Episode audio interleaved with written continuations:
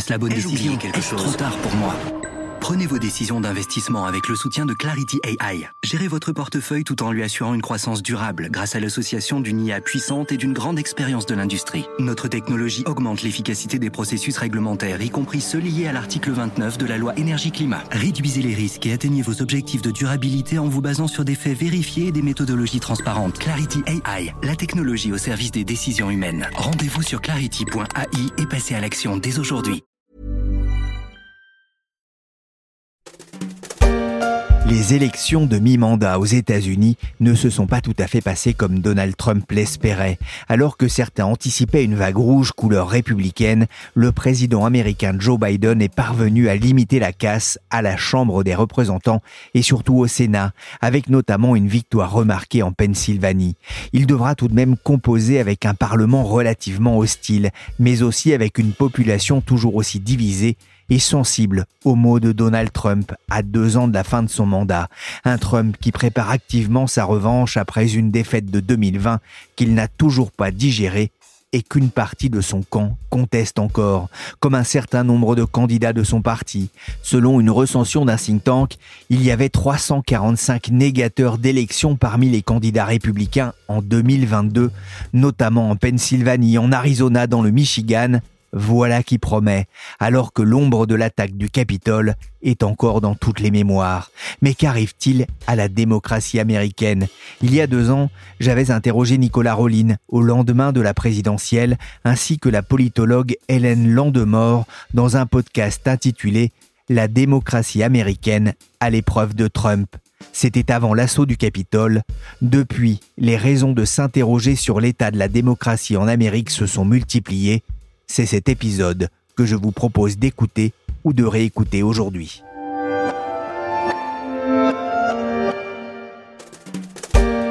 Nous sommes le 17 novembre. Donald Trump n'a toujours pas reconnu sa défaite. La veille, il a même tweeté à plusieurs reprises ces quelques mots qui se passent de traduction. I won the election.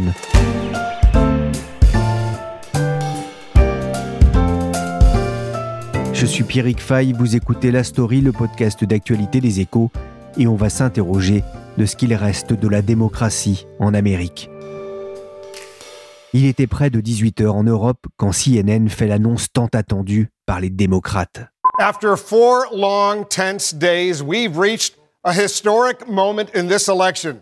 We can now project the winner of the presidential race. CNN projects Joseph R. Biden Jr. is elected the 46th president of the United States, winning the White House and denying President Trump a second term. Biden vient d'emporter la Pennsylvanie après quatre jours de suspense.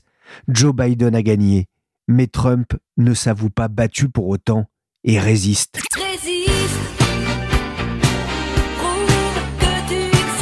Je me demande à quel moment il ne va pas écrire sur son profil Twitter 46e président des États-Unis d'Amérique. Ah là là, qu'est-ce qu'il y a comme mytho, hein?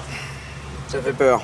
Aussi, pour y voir plus clair, j'ai pris mon micro-casque et j'ai appelé Nicolas Rollin, le correspondant des Échos à New York. Salut Nicolas. Bonjour Pierrick. Ça va?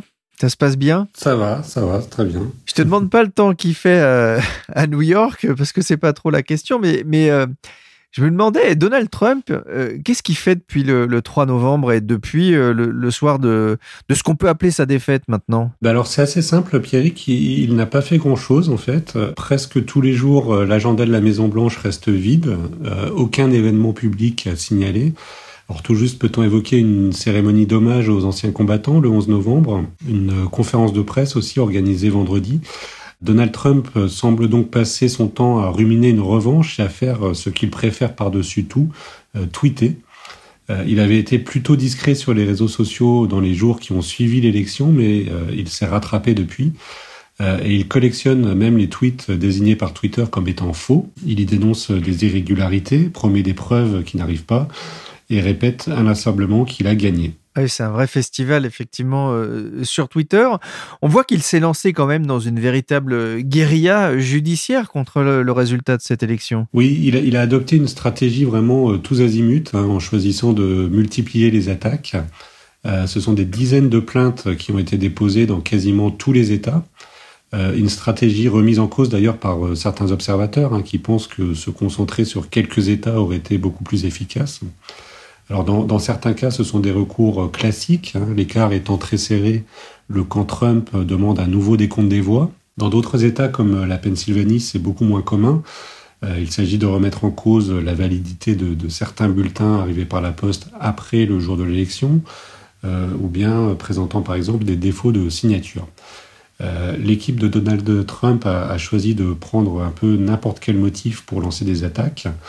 On peut citer encore le cas de la Pennsylvanie où ils ont déposé une plainte car les observateurs devaient se trouver à plus de 2 mètres des bulletins lors du dépouillement pour des raisons sanitaires. euh, arguant donc du, fait qu'il ne pouvait pas vraiment voir ce qui se, ce qui se passait lors du, du dépouillement à plus de, à plus de 2 mètres. encore, il n'a pas demandé euh, à ce que les, bulletins de vote aient des masques, hein, ça peut être surprenant.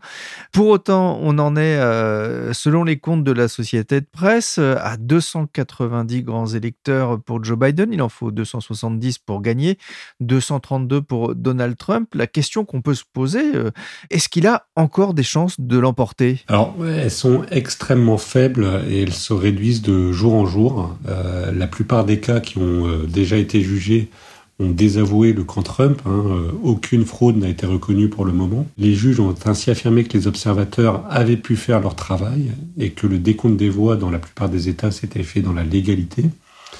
et ce qu'il faut signaler aussi, c'est que les États où un nouveau décompte doit être fait dans les jours qui viennent ne pourront pas à eux seuls remettre en cause le résultat final. Euh, l'écart de voix est désormais trop important en faveur de, Joe Biden. Or, signe de cette tendance, euh, l'un des cabinets d'avocats de, Trump a préféré abandonner ses poursuites il y a quelques jours. Euh, Trump lui-même a légèrement évolué sur, sur la question. Hein. Son discours vendredi a reconnu la possibilité qu'il y ait une nouvelle administration en janvier. Euh, il a aussi dans un tweet parlé de la victoire de Joe Biden avant de revenir sur ses propos et de dire qu'il n'abandonnait pas le, combat. Quel est le calendrier à partir de maintenant? Alors, dans les jours qui viennent, de nouvelles audiences sont prévues. Euh, plusieurs cours locales et fédérales doivent se pencher sur les plaintes du camp Trump. Euh, rien n'indique pour l'instant qu'une décision pourrait lui être favorable. Hein. or, il lui en faudrait même plusieurs pour avoir une chance de rattraper son retard. Euh, alors ensuite, les, dates de certification des résultats varient euh, d'un État à un autre, mais euh, plusieurs États importants doivent le faire dans les jours qui viennent. ce sera le, cas en, Géorgie, par exemple, où un recomptage devrait être ordonné dans la foulée. ensuite, la date clé, c'est le 8 décembre. C'est la loi électorale américaine impose que tous les litiges doivent être réglés à cette date et tous les résultats doivent donc être certifiés. Euh, le collège électoral se réunira alors dans chaque État le 14 décembre. Les grands électeurs voteront alors pour leurs candidats et les votes seront envoyés au vice-président des États-Unis. Le Congrès se réunira ensuite le 6 janvier pour compter les voix et proclamer les résultats. Et la prise de fonction du nouveau président se fera, elle, à Washington le 20 janvier. On a vu euh, Donald Trump euh, se promener euh, en petite voiturette de golf. Il a pas mal joué au golf. Qu'est-ce qu'il va faire euh, quand il ne sera plus président? D'ailleurs, on a une idée. Ah oui, euh, hormis jouer au golf et continuer à, tweeter, il a, il a pas mal de projets. Il devrait d'abord continuer à jouer un rôle central hein, dans la politique américaine, notamment au sein du Parti républicain, sur lequel il a lancé une véritable opéra. difficile d'imaginer désormais qu'une décision importante pour le parti puisse lui échapper. Euh, il a même déjà évoqué l'idée de se représenter en 2024. Il aura alors 78 ans. Euh, dans ce cas, il pourrait se lancer dans la campagne dès son départ de la Maison Blanche. Et enfin, il a, toujours caressé l'idée de le rêve de, créer euh, Trump TV, une grande chaîne de télévision conservatrice qui serait capable de rivaliser avec Fox News. Euh, un fonds d'investissement proche du Parti républicain euh, serait même en train d'étudier en ce moment le, rachat de Newsmax TV, euh, une chaîne d'information dont euh, un peu un peu confidentielle, mais dont l'audience a explosé depuis l'élection et qui refuse toujours de reconnaître la défaite de Donald Trump. Donc ça pourrait être euh, vraiment une, une rampe de lancement pour le futur, la future Donald Trump TV. Et on n'en a sans doute pas fini avec le Trumpisme. Merci beaucoup Nicolas, à bientôt. Et bon courage, hein. prends soin de toi et de tes proches. Salut. Merci Pierrick, à bientôt. En parallèle que les chiffres ne laissent plus de place au doute, euh, plus les jours passent, mais Donald Trump, lui, reste obsédé par sa vérité. Oui, sa vérité qu'il a répétée il y a quelques instants sur Twitter où il écrit en minuscule cette fois j'ai gagné l'élection. La nuit dernière, un peu avant minuit, il avait écrit la même phrase en majuscule. Apparemment, il s'est un peu calmé pendant la nuit. 290 grands électeurs pour Joe Biden, autant que Trump en avait emporté il y a quatre ans. Les accusations de triche répétées par l'actuel locataire de la Maison Blanche renvoient l'image d'une Amérique en crise d'un point de vue institutionnel, de la part d'un pays qui aime se présenter comme le chantre de la démocratie mondiale. Les règles du jeu, vous les connaissez. Il n'y a pas de tricherie. Si vous trichez, disqualification pour les deux. Et c'est valable pour C'est bon, on a compris. C'est un bébé, il va pas tricher. Il y a quelques jours, j'ai été notifié sur Twitter par le groupe de réflexion Terra Nova. Il venait de publier une note sur les élections aux États-Unis. Le titre est accrocheur. Les États-Unis, pas vraiment une démocratie, de moins en moins une république. J'ai eu envie d'en parler avec la signataire de cette tribune. Bonjour Hélène Landemort. Bonjour. Vous êtes maîtresse de conférences titularisée en sciences politiques à l'université de Yale, spécialiste de la théorie démocratique. Vous êtes auteur de, plusieurs ouvrages sur le thème, on va y revenir.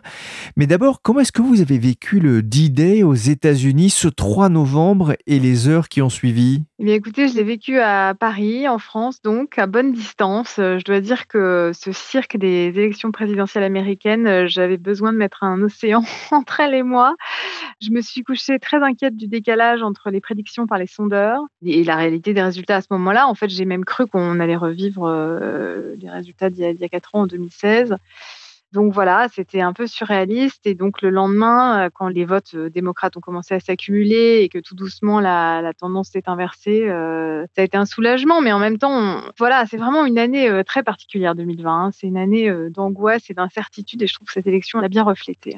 15 hein. jours quasiment après le, le vote, Donald Trump n'a toujours pas accepté sa défaite. Il n'a pas reconnu cette défaite. Est-ce que vous êtes surprise par ce comportement de Donald Trump? On ne devrait pas. Je devrais pas être surprise. D'une certaine manière, je ne le suis pas. D'une certaine manière, ça fait des mois qu'il prépare le terrain. Ça fait des mois qu'il discrédite à l'avance euh, le vote par correspondance. Il a dit lors du premier débat présidentiel, enfin, il a refusé de s'engager à un transfert de pouvoir pacifique en cas de victoire de Biden. Il a fait une invitation à peine voilée aux, milices suprémacistes blanches qui s'appellent les Proud Boys euh, de se tenir prêtes, etc. Donc, d'une certaine manière, il n'y a pas de surprise à voir. Il a juste fait ce qu'il avait dit qu'il ferait, c'est-à-dire euh, qu'il contesterait jusqu'au bout et qu'il essaierait de semer le doute. Et donc, non, je devrais pas être surprise. Et pourtant, je pense que comme beaucoup de gens, en fait, j'en reviens pas. Quoi. Il y a une sorte de paralysie. Euh, on est tous un peu tétanisés par l'audace et le culot de, ce type, en quelque sorte. Et le fait, peut-être encore plus surprenant, qu'autour de lui, l'establishment républicain laisse faire, accepte de, voir toutes les normes démocratiques violées, euh, qu'on en arrive à quelque chose qui ressemble presque à un putsch soft. C'est absolument incroyable. Donc, c'est difficile à croire, en un sens, même s'il n'y a pas vraiment lieu d'être surpris. Hein. Et j'ai l'impression qu'en fait, ça fait depuis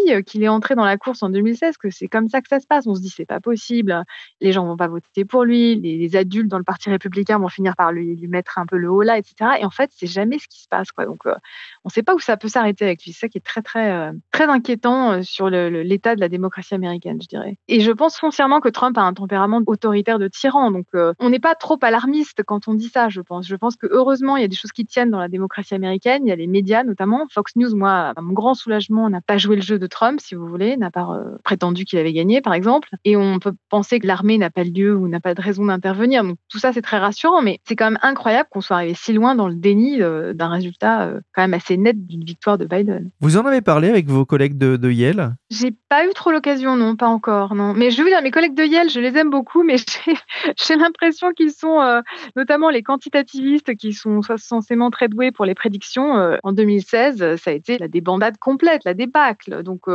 cette année, c'est la même chose. Enfin, en tout cas, la soirée du 3 novembre en tant que telle, ça ne se passe jamais comme prévu, en quelque sorte. Donc, euh, ce personnage de Trump, c'est quelque chose de vraiment nouveau, de, disruptif. Une hypothèse que je pense, j'ai entendu, euh, j'avais vaguement entendu certains collègues faire, c'est qu'effectivement, les sondages, ça ne marche pas si les gens euh, mentent et même font une sorte d'insurrection comme ça, soit en, cachant leurs intentions réelles, soit en, essayant justement de faire rater les prédictions. Good evening. Just moments ago, I spoke with George W. Bush and congratulated him on becoming the 43rd President of the United States.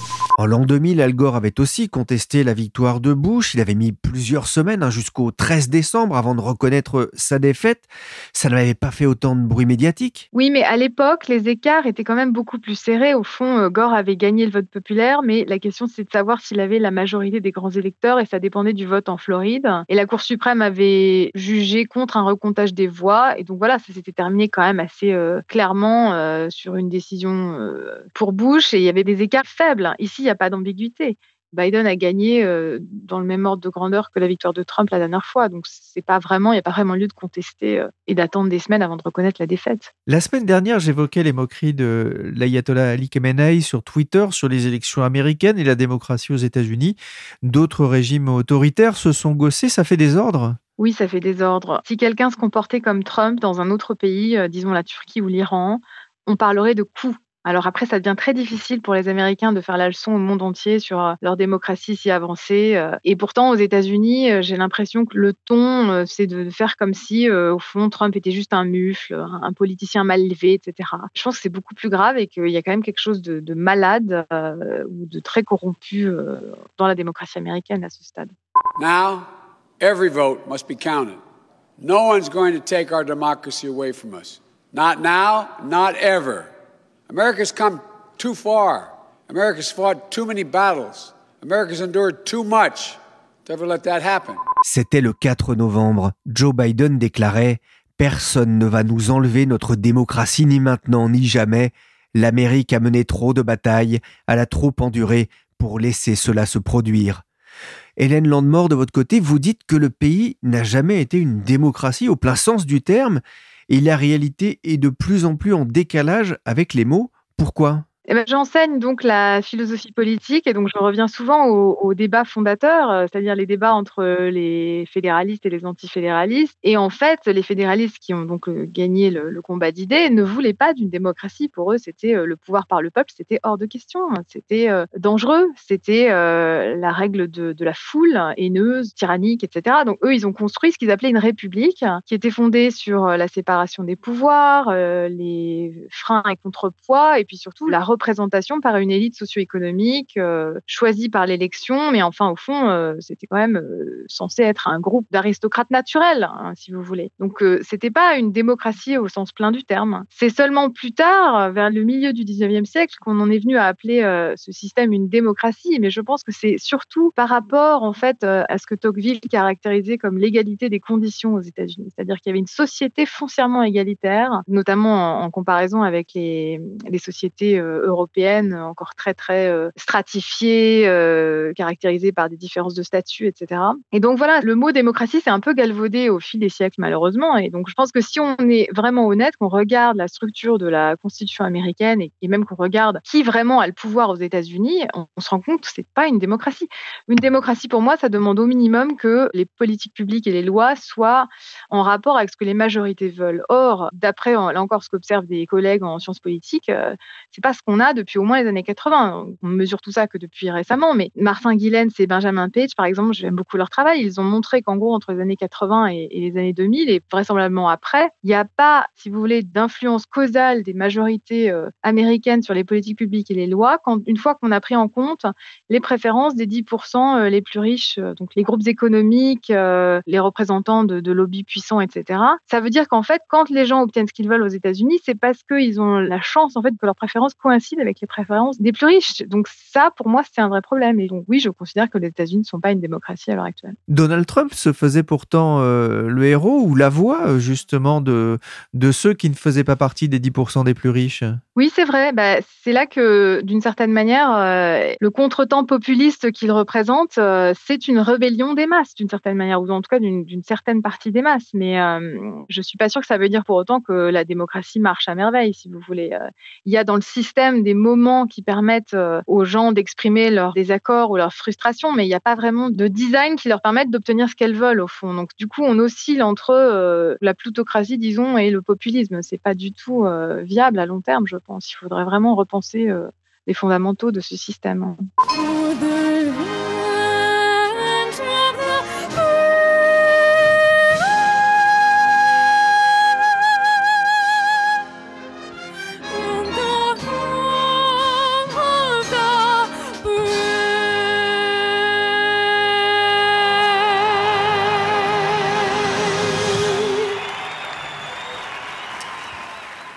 Les États-Unis véhiculent pourtant euh, l'image d'un pays où, règne la liberté, The Land of Free, hein, comme on l'entend dans son hymne national, chanté ici par la jeune euh, Jackie Evancho. C'était lors de l'investiture de Donald Trump en 2016. C'est un État qui est souvent décrit comme le pays démocratique par excellence. Oui, il y a deux choses. Il y a le libéralisme et il y a la démocratie. Donc ça, c'est vrai que ça peut être une plutocratie libérale, si vous voulez. Les gens ont beaucoup de liberté d'expression, euh, d'association, la liberté de pratiquer leur religion, etc. Tout ça, c'est très bien. Ça ne veut pas dire pour autant que c'est un pays qui, là encore, répond aux attentes des majorités, euh, qui se soucie du bien commun, etc. Et puis par ailleurs, ce qui est quand même vrai, c'est que la société américaine, comme je le disais, moi je fais une distinction entre la société et les institutions politiques. La société américaine est très égalitaire, très démocratique, dans la manière dont les gens, euh, en fait, euh, se rapportent les uns aux autres, si vous voulez. C'est d'ailleurs ce qui avait frappé Tocqueville au XIXe siècle. Là encore, il parlait de l'égalité des conditions. Et il attribuait ça à trois choses. Le type d'immigration, c'est-à-dire qu'il disait, voilà, aux États-Unis, c'est pas les puissants et les riches et les gens avec des titres qui sont arrivés, c'est les, opprimés et les faibles, enfin les, gens qui n'avaient rien. Donc du coup, il n'y avait pas de différence de statut au départ. Et en fait, la seule distinction qui reste une fois qu'on met les pieds aux États-Unis euh, dans ces grandes vagues d'immigration initiale, c'est l'argent. Il n'y a pas de titre, de couleur du sang, de terre, etc. Et deuxièmement, l'argent se gagne chèrement. C'est le deuxième facteur pour Tocqueville. C'est-à-dire que les États-Unis, il les décrit comme un pays rude, qui ne récompense pas l'oisiveté. Il n'y a pas de place pour les aristocrates aux États-Unis. Enfin, à l'époque. Hein. Et enfin, la troisième chose qui voyait comme la cause de cette égalisation des conditions, de cette grande égalité des conditions, c'était le droit. Contrairement à l'Europe, il n'y avait pas ce droit de primogéniture, hein, comme on dit. Il y avait un partage égal entre les héritiers mâles et pas donc de possibilité de créer une dynastie comme ça euh, autour d'un aîné. Et ça contribuait à la dispersion de la fortune sur quelques générations seulement.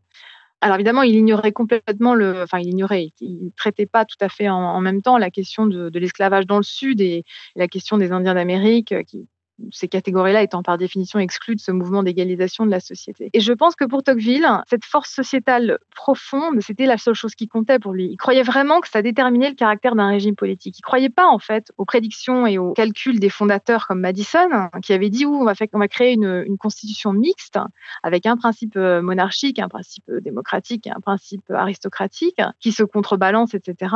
Lui, Tocqueville, il pensait que ça voulait rien dire le régime mixte et qu'au final, il y avait toujours un seul principe qui finissait par l'emporter. Et dans le cas américain, il pensait que c'était le principe démocratique. Il pensait que c'était tellement puissant, au final, ce, désir d'égalité, qu'il prédisait pour les, les États-Unis comme pour l'Europe l'avènement d'une tyrannie de la majorité écrasant tout sur son passage, un espèce de despotisme soft, etc. Mais moi, je pense qu'il s'est trompé. Et aujourd'hui, les États-Unis, en fait, combinent une société euh, donc démocratique, égalitaire, encore bien vivante, au moins dans les têtes, je pense, mais très mal en point, parce que de fait, il y a des, inégalités économiques qui viennent saper cette égalité euh, sociale. Et ça combine donc cette société égalitaire et un régime qui est devenu très plutocratique et qui, là encore, ça, renforce les inégalités économiques et ça va finir par altérer les rapports entre individus, je pense. Enfin, ça, c'est mon souci, en tout cas. L'immense vague rouge déferle sur Washington. Ils sont des milliers à marcher pour, crie-t-il, Make America Great Again, le slogan cher à leur chef. On voit hein, effectivement euh, que la notion démocratique est, très imprégnée malgré tout au, sein de la population. On le voit avec ces manifestations pro-Trump qui n'ont pas du tout euh, dégénéré. Il n'y a pas eu de heurts comme on a pu le craindre à un moment. En revanche, vous, ce qui vous pose question, c'est cette démocratie au point de vue des institutions.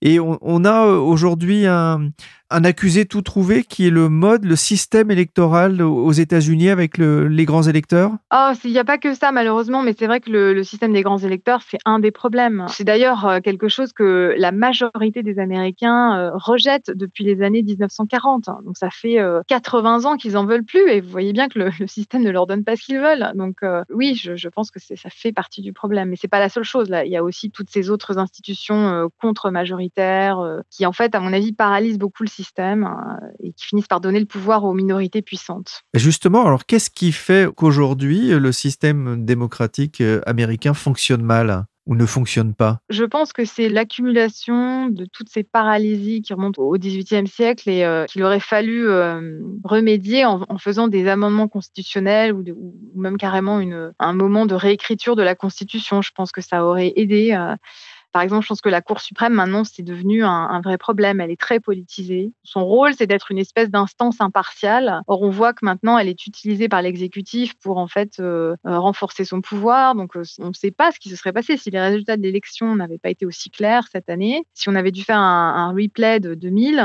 et que la Cour suprême avait fini en arbitre, euh, moi, je, pense très vraisemblable qu'ils auraient rendu une décision en faveur de Trump, euh, maintenant qu'il y a six juges républicains. Euh. Donc voilà, il y a de, vrais problèmes dans, la Constitution américaine et la pratique du filibuster, euh, le Sénat qui surreprésente les petits États, tout ça, ça crée des points de veto à tous les étages et qui empêche le système de s'adapter de produire de la bonne gouvernance et de répondre aux besoins des Américains. Une précision sur le système de la flibuste ou filibuster en anglais, qui est une technique d'obstruction parlementaire pour empêcher ou retarder une nomination ou l'adoption d'une loi, un risque dont devra tenir compte Joe Biden lorsqu'il accédera à la Maison-Blanche.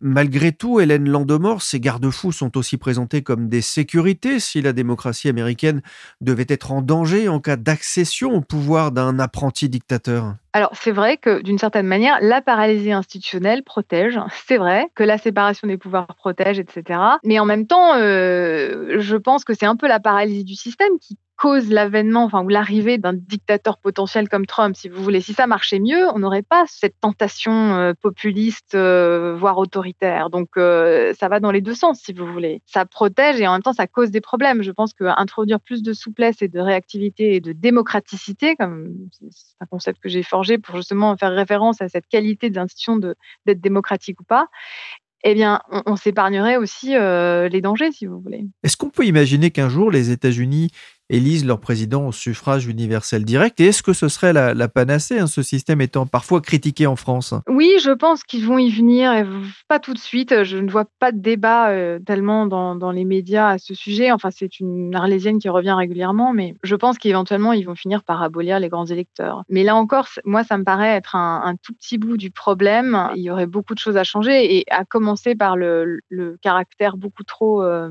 présidentiel en fait du régime, à mon avis, qui favorise le culte de la personnalité. Euh, c'est le problème de tous les régimes présidentiels et c'est d'ailleurs le cas en, en France aussi. Je pense qu'il faudrait recentrer tout ça sur le, le, pouvoir plus authentiquement démocratique, à mon sens, qui est le, le pouvoir législatif. Hein. Donc redonner du pouvoir au Congrès euh, aux États-Unis est, est, très paralysé, euh, très polarisé. Enfin, je, il y a peu de choses qui en sortent en fait. Donc, si vous voulez, le, le collège électoral, c'est pas le seul problème. Pour vous, l'une des solutions, ce serait déjà de, de limiter le poids de l'argent dans les élections? Oui, ça, je pense que tous les observateurs euh, sont d'accord il y a une place trop grande donnée à l'argent. Là encore, mes, collègues en sciences politiques mesurent, si vous voulez, que les députés euh, passent beaucoup plus de temps avec les gens qui contribuent à leur campagne euh, qu'avec les autres. Enfin, ça encore, ça contribue à l'esprit plutocratique de ces institutions. C'est très problématique. Et je ne sais pas comment on, revient en arrière après la décision de la Cour suprême de 2010, Citizens United, qui a en gros décidé que l'argent, c'était une forme de liberté d'expression qu'il fallait faciliter à tout prix. Et donc, euh, il n'y a plus de limite au rôle de l'argent politique aux États-Unis, c'est très problématique. Dans la note publiée par Terra Nova, vous vous inquiétez euh, d'un scénario où Trump refuserait de s'engager à un transfert pacifique du pouvoir. Alors on n'est pas encore au bout de l'histoire, mais vous ajoutez dans un pays où l'on compte 393 millions d'armes à feu. Vous y allez fort Oui, j'y allais fort. J'étais inquiète euh, juste avant. Bon, au fond, je pense que les majorités américaines sont pacifiques, euh, comme pratiquement euh, dans tous les pays d'ailleurs. Comme le disait Machiavel, le peuple ne veut surtout qu'une chose, c'est qu'on lui fiche la paix. Il ne veut ne pas être opprimé. Donc, il faut vraiment beaucoup d'injustice en série pour que les gens se rebellent. Mais c'est vrai qu'aux États-Unis, contrairement à la France par exemple, une petite minorité d'excités peut faire énormément de dégâts parce qu'il y a énormément d'armes à feu en circulation. Donc, si le vote avait été plus serré, si par exemple Fox News n'avait pas joué le jeu et avait euh, conforté euh, Trump dans son délire, euh, je pense qu'honnêtement les choses auraient pu déraper au moins localement et après on ne sait pas jusqu'où ça va parce qu'il faut commencer à faire venir l'armée, etc. Enfin, je ne suis pas sûre que c'était si alarmiste de penser ça en tout cas même si pour l'instant ça se passe quand même pas mal. Ouais, ça a été publié, on va le préciser, avant le, le, jour de l'élection, effectivement. Un dernier mot, votre recherche porte sur l'idée d'intelligence collective comme argument pour la démocratie. Vous venez de publier un ouvrage en anglais, Open Democracy, Reinventing Popular Rule for the 21st Century. Désolé pour mon, mon accent. C'est quoi une démocratie ouverte? Alors, la démocratie ouverte, eh c'est en gros l'idée d'un système qui n'est pas démophobe, qui n'a pas peur du peuple dans, son existence collective, contrairement à la Constitution américaine, qui accepte donc le référendum et la participation citoyenne de masse, et qui est aussi beaucoup moins élitiste dans sa conception de la représentation démocratique. C'est-à-dire que ça passe par des formes de représentation, par le tirage au sort notamment, qui permettent en fait à toutes sortes de profils d'accéder au centre du pouvoir et par exemple d'avoir une, influence réelle sur la formulation de la loi. Donc moi je vois la, démocratie ouverte comme un, pas un, modèle tout fini, tout prêt à l'emploi si vous voulez, mais c'est plutôt un ensemble de principes institutionnels. Donc il y a d'abord les droits de participation qui incluent notamment euh, l'initiative citoyenne, euh, le droit d'abrogation, etc., le RIC potentiellement, la délibération parce que c'est important d'échanger des arguments et de produire des raisons pour les lois qui vont nous gouverner. Le principe de majorité, ça va paraître évident, mais comme je vous le disais, aux États-Unis, il n'est pas du tout vérifié. La représentation démocratique en un sens moins élitiste, donc en partie par le tirage au sort, et la transparence. Donc l'idée, c'est en fait de permettre aux gens ordinaires d'avoir accès aux lieux de pouvoir où se décident des lois et des politiques publiques qui vont les affecter. Et une institution centrale de cette démocratie ouverte telle que je l'envisage, c'est ce que j'appelle le mini-public ouvert, donc un, corps de plusieurs centaines de citoyens tirés au sort, connectés au reste du pays par euh, toutes sortes de moyens, et qui aurait donc des fonctions euh, potentiellement législatives ou en tout cas au moins des fonctions de détermination d'un agenda ou d'une vision commune pour le pays. Et ça paraît peut-être euh, utopique, mais en fait, il y a déjà beaucoup d'expériences de pratiquer autour du monde. Il y en a eu euh, en Islande au moment de la réécriture de leur constitution, en Irlande en 2012 et 2016, quand eux-mêmes ont fait des amendements constitutionnels qui ont été suivis ensuite par des référendums sur la base de recommandations d'assemblée tirées au sort. La Belgique, où il y a un conseil de citoyens tirés au sort qui donne l'agenda au Parlement local dans la partie euh, germanophone. Et enfin, la France. La France est un lieu d'expérimentation très intéressant. Il y a eu bien sûr le grand débat, mais plus récemment la Convention citoyenne, qui pour moi reste un magnifique exemple d'instance donc représentative démocratique, qui dans mon modèle de démocratie ouverte serait institutionnalisée et dotée de pouvoirs législatifs euh, permanents, si vous voulez. Donc c'est en gros la vision que j'ai, que je propose d'une démocratie ouverte. Parce que je suis, resterai un mauvais joueur toujours vainqueur, jamais. Mauvais joueur, si jamais je perds, c'est le calvaire. Merci Hélène Landemort, maîtresse de conférences titularisée en sciences politiques à l'université de Yale. Je vous invite à lire son article passionnant sur le site Terra Nova. Merci aussi à Nicolas Rollin, correspondant des Échos à New York. La story s'est terminée pour aujourd'hui. L'émission a été réalisée par Willy Gann, chargé de production et d'édition Michel Varnet. Vous pouvez suivre la story sur toutes les applications de téléchargement et de streaming de podcasts. N'hésitez pas à vous abonner. Pour l'information en temps réel, rendez-vous sur leséchos.fr.